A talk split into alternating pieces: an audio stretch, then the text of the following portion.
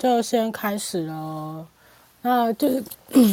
各位伙伴，就是大家好。那我们先跟大家说一下，我们这个房间是有录音的。那我们会录音，是因为我们之后会把，因为很多人没有在用这个这个 Clubhouse，所以我们之后会录音，把录音档再放上那个 Podcast 跟 YouTube，让想要收听的伙伴能够一起来收听。呃，这个我们的讨论的议题这样子。那再来，如果中在这个我们讨论的中间想要发言的伙伴，你就可以按下那个下面有个举手的按键，你可以按那个，那我们就会依照顺序请您上来做发言。那如果你是在呃比较不适合发言的地方收听的话，你也可以在讯息栏里面留言，我们会代替你来发问这样子。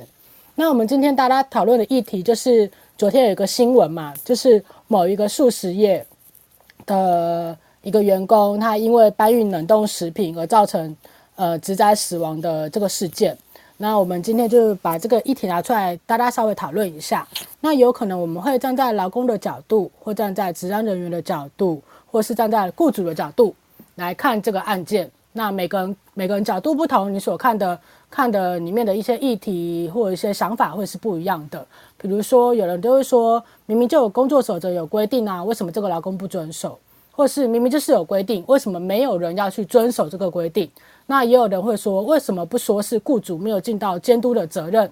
这个就是我们大家每个人站在不同的角度看这件事情的时候的想法都是不一样的。那我们今天就请到张峰技师来跟我们一起聊聊这个职灾的事件。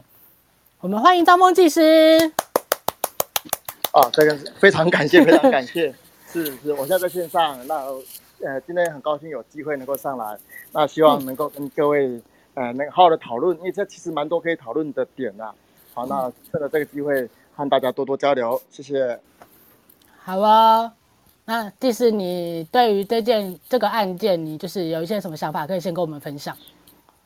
我想这个判决书出来之后，哈，在各大论坛啊，或者是社群里面，嗯，有蛮高的讨论的热度。那其实讨论的点，哈，呃，不外乎几个方向啦，啊，但是我想从一些比较特别，大家可能比较少提到的地方来讨论这个判决，哈。首先，第一件第一个事情是，他这一次的职业灾害啊，在一开始的时候，呃，在呃劳动部这边他的认定，他是不把它认定为职业灾害的。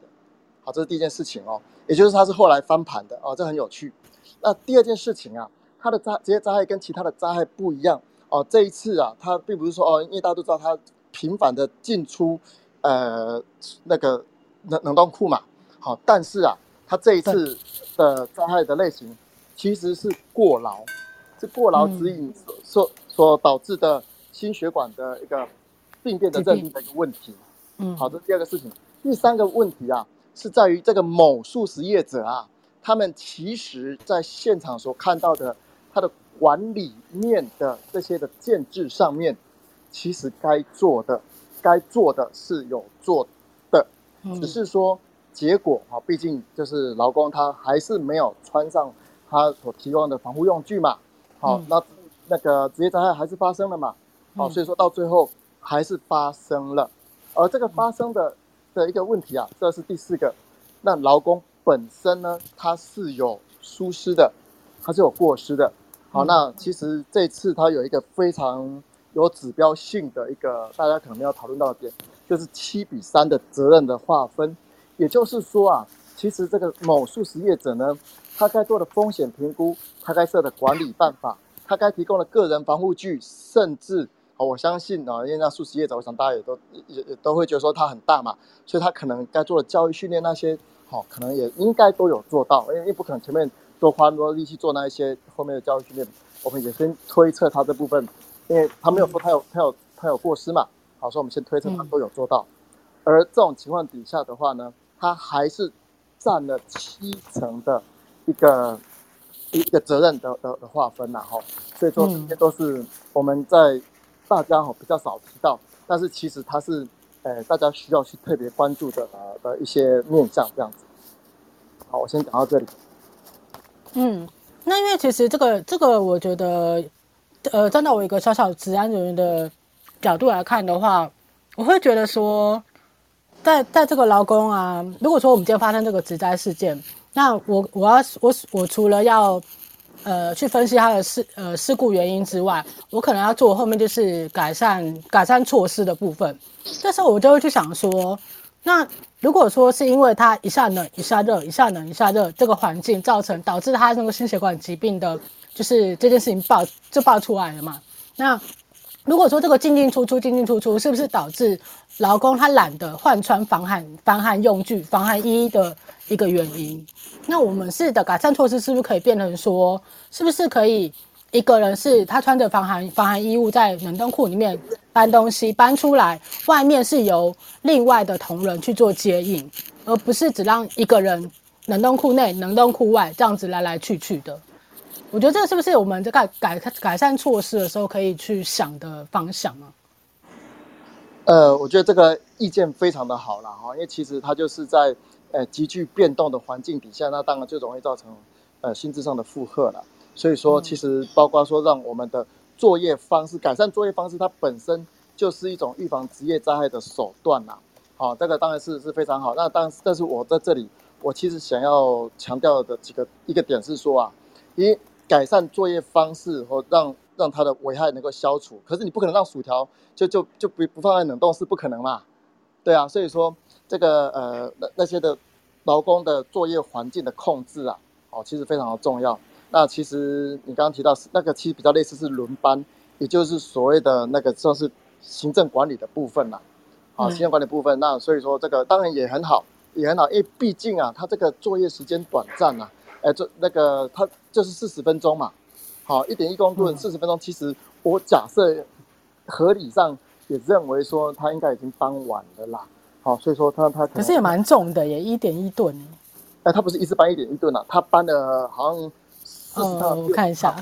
四十趟啊，只有三，所以他搬了蛮多趟的。你想想看哦，四十分钟搬啊，我们假设搬了四十趟的，哦，我随便除了哈，四十分钟搬四十趟，平均一分钟搬一趟啊。嗯，一分钟帮你烫的话，你你可能很难想象，我我我要我我要光是穿脱穿脱。对，这么一分钟可以做完的事情，我可能要三分钟啊，甚至五分钟。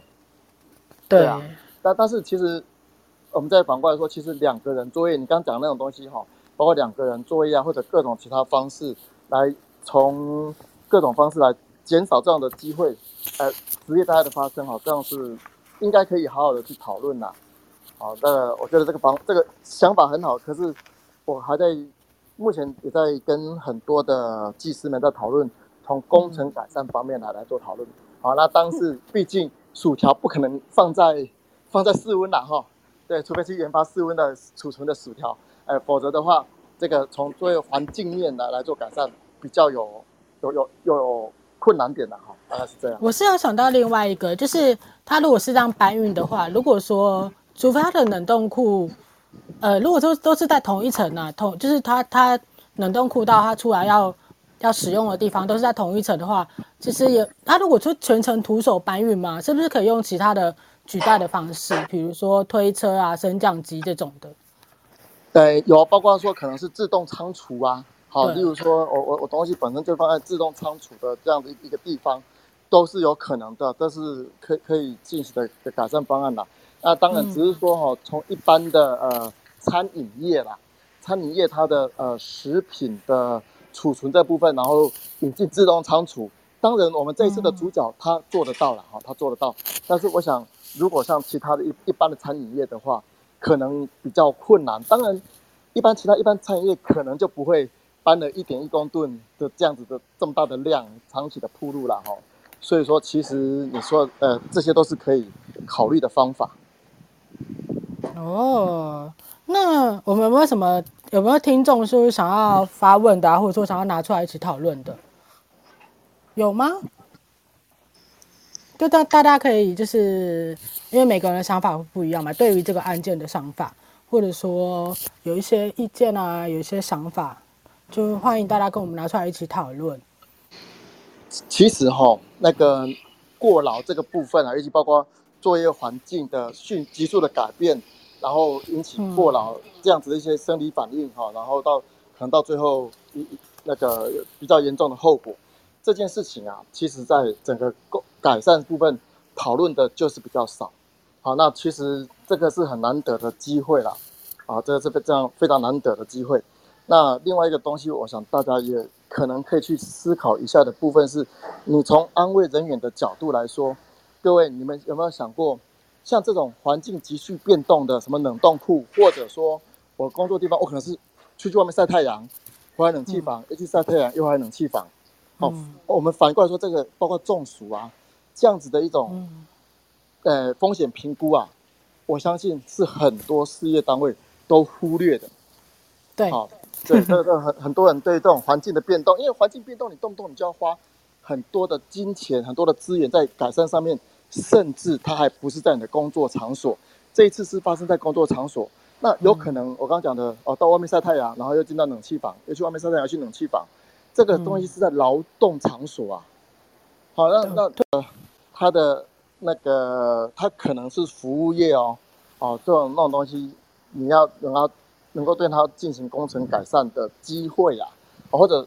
你甚至你把它风险评估，你就不把它当成是风险来看了啊。这也是我看到很多事业单位他们在做风险评估的时候，他的作业形态哈都没有去把它考量进去，好，所以这个东西是很常忽略的部分。哦，那因为我看到他的工作，他的判决书里面也有提到，他们其实是有工作守则的。那其实我们也相信，他们应该都有做。就是教育训练的部分，对，那为什么？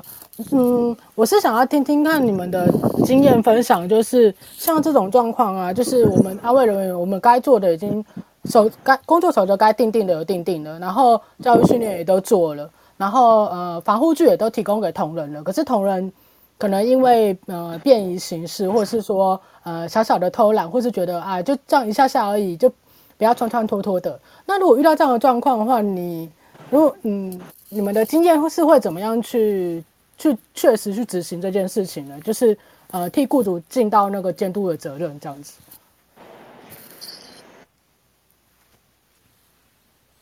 嗯，呃，我先说一下好了哈。如果是我的话，我会做一个条件是说，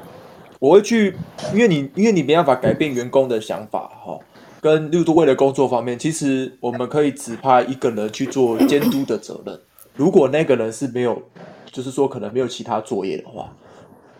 就是做一个提醒，或者就是旁边有一个人监督者的类似这样，就像我们我们公安是一样的。但我们公安的其实在一个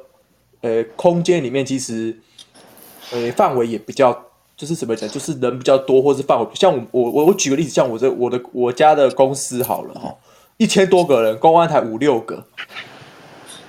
嗯，那我们怎么可能去现场都盯得特别的清楚？就是说监督的特别的，就是什么什么状况下都可以监督了。那、嗯、对，那我的想法是说，那就像这种像这种你像这个这个行业的，那其实人数也不会太多。其实派一个人做监督，就像有点像主管的概念。你说这是像作业什么什么某某作业主管的？对，就像你从事特化作业有特化作业主管的概念是一样，就是派一个类似像监督，或是我们一般工地叫领班，就是不要一个人作业，就是两两两两作业，户户嘛，打公安三户有个户户就是这个。对，概念就是这个样子。哦，好，我们的想法是这样啊。留言区有看到这个应该是技师对不对？他说其实可以用预冷区，然后。如果应该是针对我刚刚提到的，就是如果同仁不遵守的部分，就是还有说可以记警告啊，或是记警告通知跟公告，就是用这个部分。好了，那对防寒防寒防寒衣穿穿脱脱很麻烦，对，就是很多人提到这个啦。OK，那那那我我我我来讲一个一一个想法了哈。呃，我我先讲，其实大家提供的意见，其实在安全卫生的管理上面都很好，哦，没有说谁的意见才是最好的。好，那我我讲我的想法。呃，第一个是，如果包括两个人作业，或者你们刚刚讲的那叫做监督管理的这个部分的话，那其实监督管理目前在实务上在推啊，它最大的问题还是权责问题啦。为什么？因为监督管理的的这个人呢、啊，我们今天讲，如果今天有监督有管理，那但是他可能没有注意到啊，或者说他的呃，毕竟都是同事嘛，不够到位的话，他本身有没有责任的问题？所以这个是。在两人做一个一个蛮一一一个，尤其台湾这样子的一个氛围哈，可能很难落实的一个原因啦。那我我讲我的想法了哈，我就我觉得其实从个人防护具的角度来说的话，像这样子它的作业形态啊，你让他穿戴全身的或者什么大衣那种的话，呃，原则上有困难。更何况他只我们说平均每一趟一分钟嘛，我们假设进假设从距离的角度来说的话，进到里面三十秒，出来三十秒嘛。好，所以这样子它的穿戴的部分的话，它可能它的工作的 SOP 的设计啊，那个需要经由重新再设计。例如什么呢？例如刚刚有一个人讲的很好，防寒手套。但是其实手套那个部分，那个其实是指局部的那个过冷箱，它这次其实还还真的不不是不是防寒手套的部分哈。但是啊，有一些的防护具确实是，例如什么帽子，其实它发大意的这件事情啊，这个其实平常也不会穿啦。所以说，可是我进去里面，我戴个帽子，哦，我我不用一直常常穿脱，在里面它可以发挥一定的一个效果，或者什么保护头部这样子。肚兜，例如肚兜，哈，我我我这样包包在肚子里，这样子包包一圈，这这那种的，类类似那是肚兜吗？啊，反正总之就是那种东西啦，哈，就是遮遮住肚脐那种，是不是？对对对，那种感觉的哈。其实像这样的东西，你就是大概着四十分钟，你说会太热也不至于，会一点点热，当然难免啦。好，但是我想做完四十分钟之后脱掉应该也还可以啦，之类的这种改善的方式啦。好，其实我因为毕竟我们都知道，从从那个控制措施来说的话，工程改善优于行政管理，优于个人防护具嘛。啊，不，个人防护具是是不论怎样都都需要准备嘛。好，所以说这个我们经由植物再设计或者 S 那个呃作业程序的一个重新再设计，其实是一个蛮蛮可以去思考的方式啦。嗯，啊啊，至于其实，呃，安慰人员亲自下来做监督管理的工作，到底可不可以？这个各个公司有不同的文化，我当然从治安法的角度是不不推荐了哈。但是其实我想讲的是说，毕竟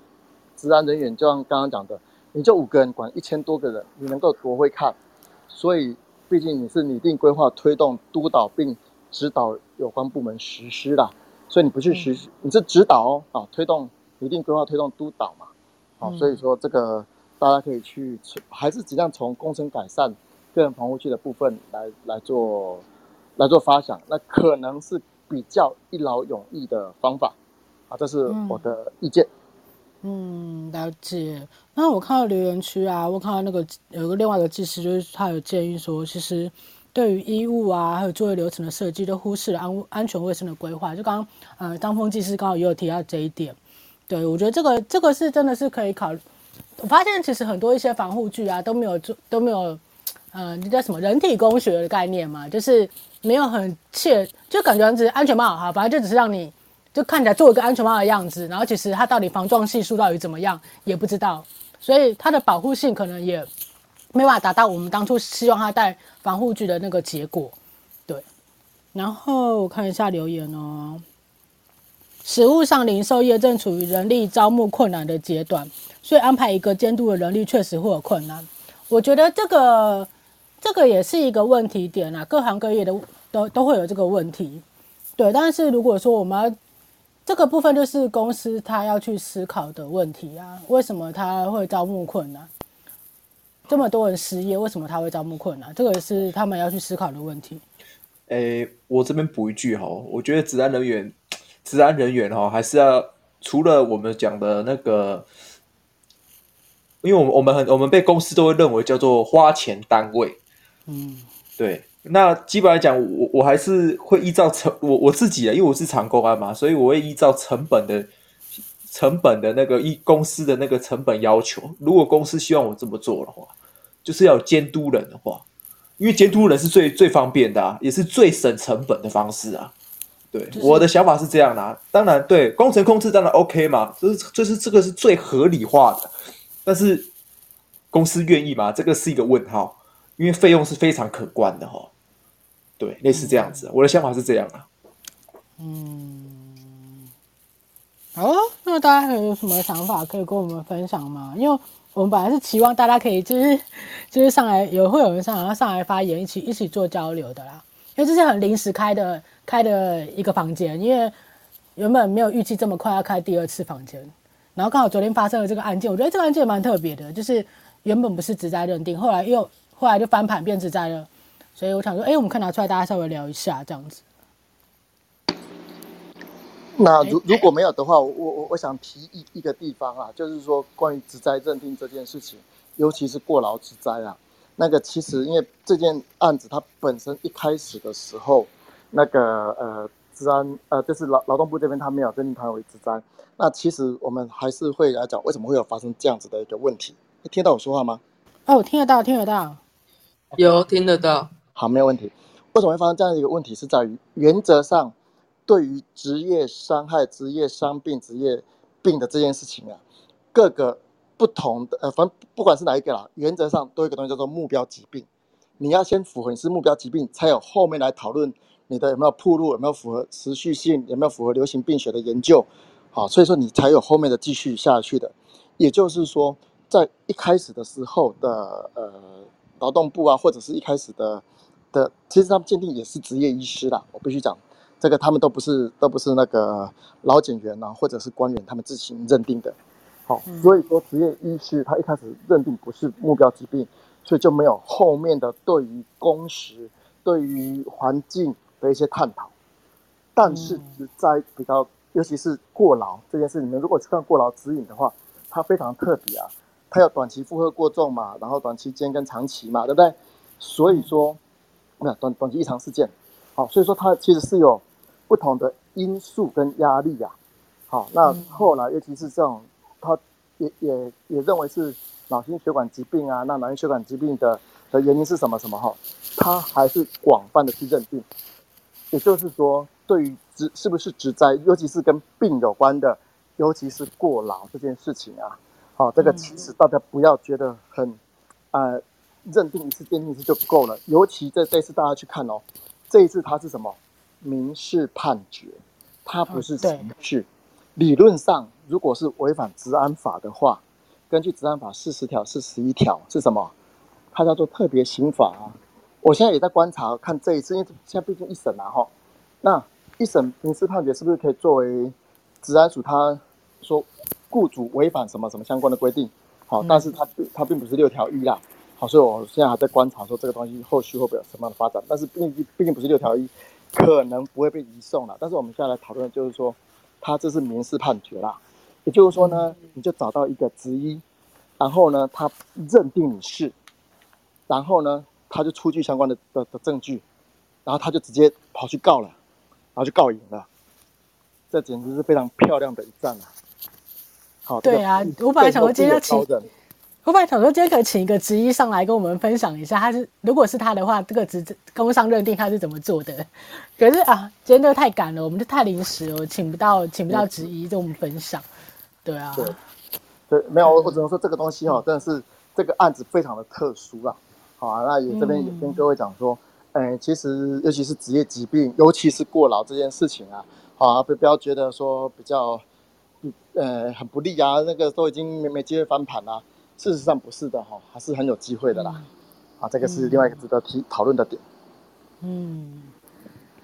好，那我们看一下留言区，就是有有人说到说，有些人会反映说，那个防寒衣多人共穿，卫生度降低了大家想穿的意愿。嗯，这点是也可以是思考的部分啊。那再来就是六个技师说，权责区分很重要。那让主管啊、执行人员他有执行责任的那个感觉，是要有责任感。我觉得这个有点像是，就是像刚刚教主有提到，就是一些嗯业务主管，当大家有责任，因为不要说什么都永远，因为你一个一个单位的主管、大主管，他不可能管到所有的事情，所以他会有一些下面的小主管要去大家去协助去做监督这件这件事。那还有那个嗯，Peter。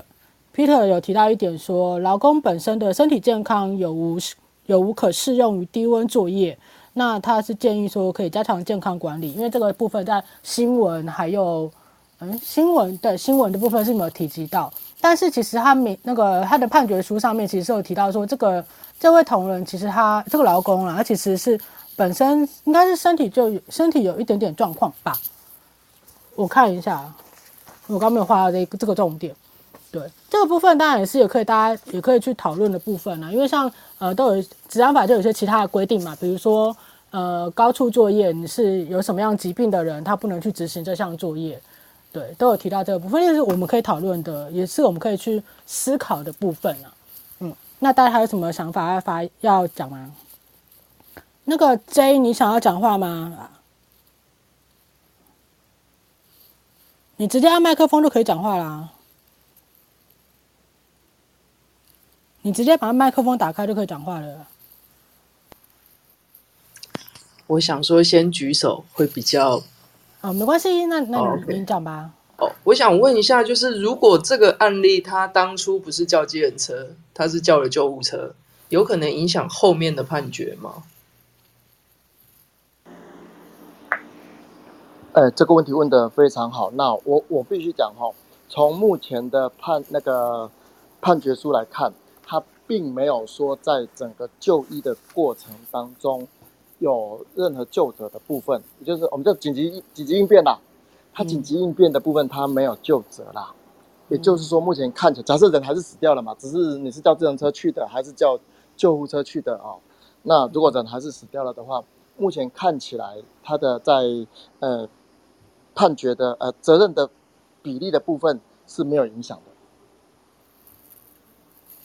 那其实这个部分，我觉得其实我今天我有在看未看判决书，他们写到这一点。那如果说其实这个就跟我们在做一些紧紧急应变啊，一些急救急救的那一个区块，是不是可以大家是不是可以去思考说，就算说今天假设同样的状况，同人晕倒了，后来诶他又又后来就是休息一下又醒来了。这个时候，我们是不是还是坚持要叫救护车送医？就像我们在路上发生车祸了，我们跟人家对撞了，就就算觉得看起来好像当下没事，然后就坚持不送医，就后来没想到是，比如说轻微脑震荡或什么，就是很严重的脑震荡好了，不是轻微脑震荡，就是到最后可能当下没事，可是其实你你之后会可能会有一些状况出来的，是不是？这个部分我们在紧急应变啊，在急救的那一个章节，我们可以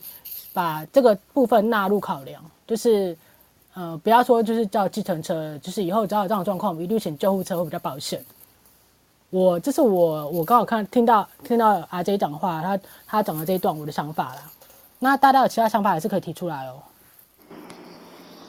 好，那那我来从就责的角度来说，我来讲一些我的想法哈。呃，我知道最近蛮蛮多人他在上蛮多那个职灾啊、成长管理相关的一些法律的课程了，这个都都很好。好，那我我想要讲一个东西，就是职安法跟到最后法院的判决的所谓法律责任的这件事情，这是两个完全不同的概念。治安法它罚你，是因为你的雇主责任没有尽到雇主责任，所以说他罚你。好，也就是说呢，那但是他不罚你，不代表你就是没有责任。像这一次的事情，这一次的事情，你甚至可以看他的判决书里面也讲得很清楚，在一开始的时候，劳检单位认定。某素食业者是没有疏失的，也就是说呢，嗯、也就是说，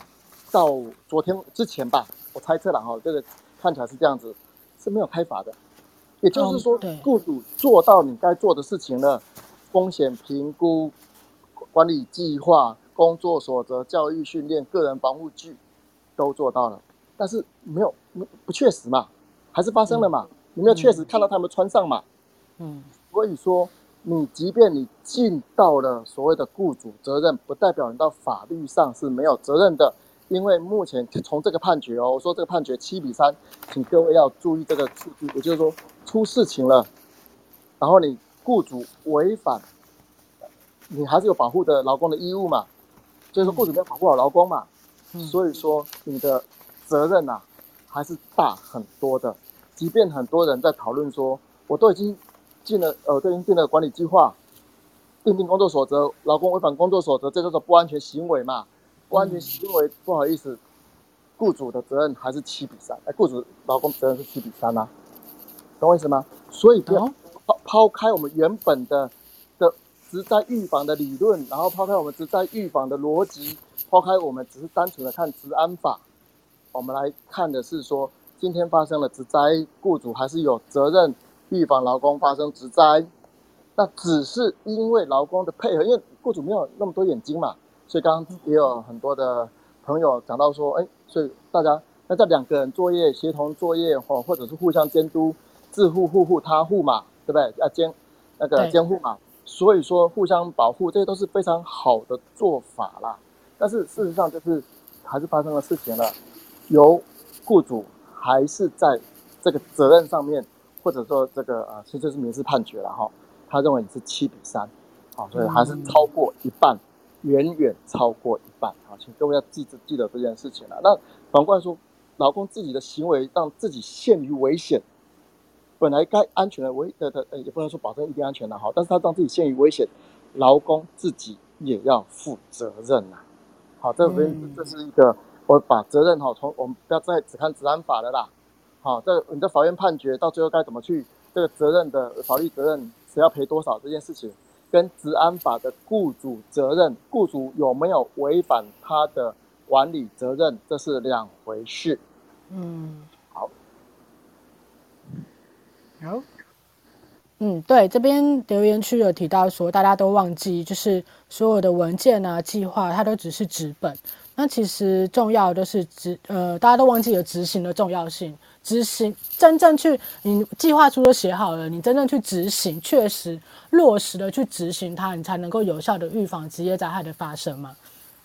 对对吧？嗯、欸、OK，对了，其实这样说是真的，真真的啦，应该是说哈，呃，其实职业灾害，我们应该是所谓的确实执行落实，这个没有问题啦。但是我另外再再跟各位分享，就是说，我们从灾害管理的角度，其实我一开始提到说，很，我们都我们对风险啊，我们一定都是划分成三大块嘛，一个叫不可接受风险嘛，一个叫做可接受风险嘛，而，最下面呢，我们会讲叫做可忽略风险，也就是说，我们都叫做零灾害。我相信没有一个事业单位，包括台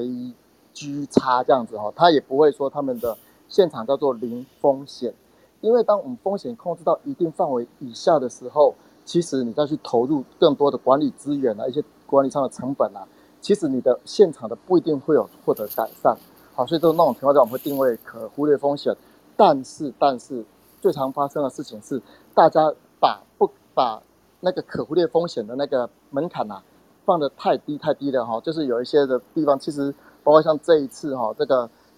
频繁的进入所谓的环境，对环境比较。变动比较大的区域，都把它当成是可忽略风险，或者说它的现在的控制措施已经有效管理了。但是它其实你看，事实上就是它根本就没有执行啊，它的控制措施放在那边没有用啊。嗯，懂我意思吗？那为什么为什么没有用？因为它可能啦哈，可能当然一方面可能到管理不到位，第二方面他就把它当做可忽略风险。目前的控制措施已经够了，好，所以这些东西都是大家从各方面都可以去着手的，好，可以去思考的。嗯，所以我觉得这个是不是就在于每一个劳工，每一个应该不说不单单劳工，就是每一个人他他的这个安全的观念没有建立在他的脑袋里面，就是没有没有把这个安全的观念深入他的骨髓这样子，所以大家才会对于这些很多小小小方小细节的部分会有一点疏失，或者觉得说啊没关系啦，不会怎么样啦，对。我觉得这个这个可能是我们一直想要推广的部分呢，就是安全卫生的观念跟教育训练的重要性。嗯，那呃还有人有有想要发言的部分吗？因为我们我们预计是控制在大概三十分钟之内的时间。那如果说大家没有什么想要。想要一起拿出来讨论的话，我们今天就在这边先结束哦。有吗？我留个十十秒钟。如果想要发问的话，请你可以按举手哦，就我会帮你拉上来这边，就是可以发言的地方。没有吗？好哦，那我们今天讨论就到这边。那如果大家有任何的意见，想要。告诉我们想要分，或者说你有想要其他的议题，你想要讨论、想要分享的，你就可以在呃，大家应该是从我们的 Facebook 下面看到的吧？对，那如果说大家有什么想法，对于今天讨论的内容，你可能后面呃，等下房间关掉之后，你有一些其他的想法想要跟我们分享的，你也可以在下面留言。那如果说你有些其他的议题想要讨论的，那你也可以留言告诉我们。那我们大家可以诶找一个时间，然后找一个，比如说邀请一个来宾。我们一起来讨论这些、这些、这些议题，这样子。今天谢谢大家的参与哦。那大家就可以按一下右上角有一个离开的那个红色的字，按一下那个，我们就可以离开这个房间。那这个房间的录音档我都会再上传到 Podcast 跟 YouTube，让大家能够再再去呃再次去收听，或者说今天没有跟上直播的同仁也可以再去收听这样子。那就谢谢大家喽，拜拜，拜拜，好，大家再见。